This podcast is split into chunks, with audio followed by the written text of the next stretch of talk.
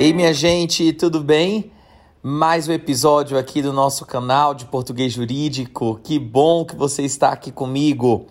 Ó, hoje eu quero conversar com você sobre vozes verbais. As vozes verbais, elas uh, têm duas funções, basicamente.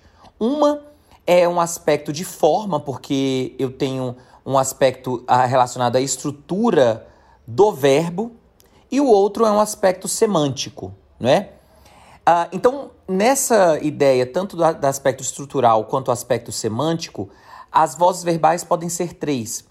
Eu tanto posso ter uma voz ativa, uma voz passiva e uma voz reflexiva. Na voz ativa, no aspecto estrutural, eu tenho um verbo, uh, normalmente só um verbo ou uma locução verbal, uh, mas a ideia aí é que uh, o, o, eu tenho um agente, não é? é eu tenho um, um sujeito que pratica a ação. Esse, então, esse agente é designado pelo sujeito, o sujeito aí é um sujeito agente.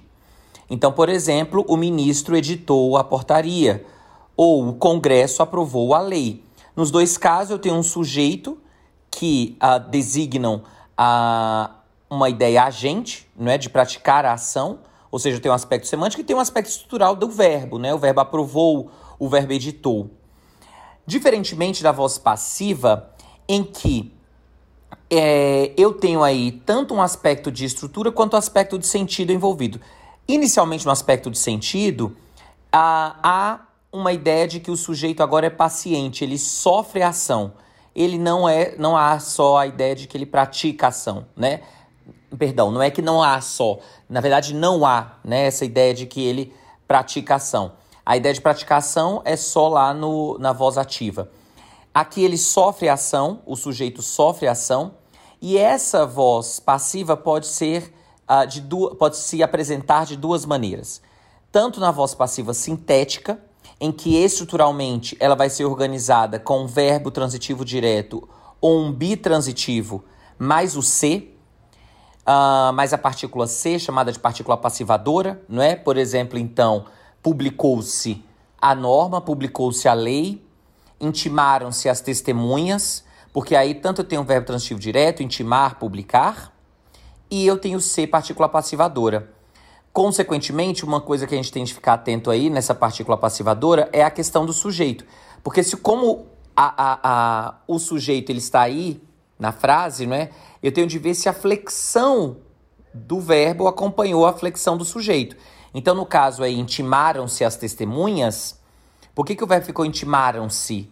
Porque as testemunhas é o sujeito, não é? Não posso pensar em objeto direto, porque na voz passiva não há objeto direto, há só sujeito paciente. A outra voz verbal que eu tenho é a voz passiva analítica, Claro, o sentido é também de que uh, o sujeito ele sofre a ação, mas a organização da frase é um pouco diferente.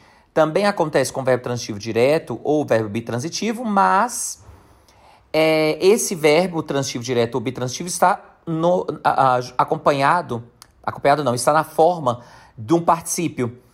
E esse verbo no particípio acompanha o verbo ser, estar ou ficar.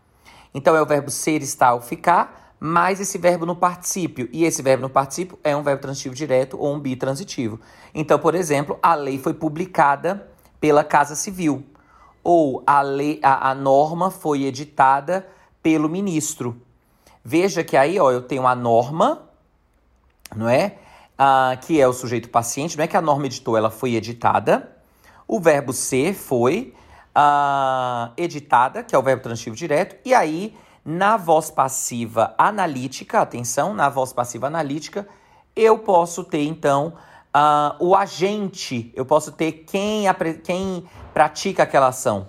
Porque eu só tenho aí, no caso, um sujeito paciente, mas eu posso ter na voz passiva analítica também quem pratica ação. Então, a lei foi editada pelo ministro, por exemplo. Eu poderia falar só a lei foi editada, não é? Não diria quem é, é, é, praticou essa ação, mas eu poderia evidenciar. E aí, quando eu evidencio isso, quando eu evidencio quem pratica a ação, eu tenho o agente da passiva, né? Ou seja, por que agente da passiva? É aquele, é o agente, mas na voz passiva. Então, pelo ministro, eu quero dizer o que? O ministro editou a portaria. Tudo bem? E eu tenho, por fim, a voz reflexiva. Na voz reflexiva significa que eu tenho uma, um, um sujeito que tanto pratica, pratica ação, mas também é reflexo dessa ação. Ou seja, ele também sofre a ação. E quando eu falo, por exemplo, a menina se viu no espelho, eu quero dizer então que ela foi vista por ela mesma. E aí, estruturalmente, eu tanto posso ter com essa estrutura com se, não é? Ou com o pronome, né? Não só com se, né? Mas com pronome me, te, enfim, qualquer um dos pronomes.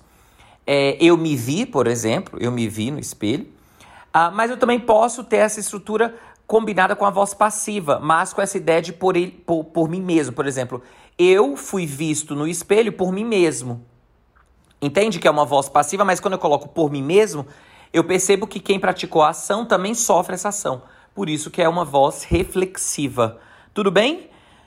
Pronto, fico por aqui. Olha, e se tiver ficado com alguma dúvida em relação a esse tema, não hesite em mandar um e-mail para mim, uh, wmconsultorialp@gmail.com. Uh, você também pode ir lá no meu site enviar é, é, é, a sua dúvida, portuguesjurídico.com.br e claro, lá pelo meu Instagram, arroba professor underline Wanderson Melo.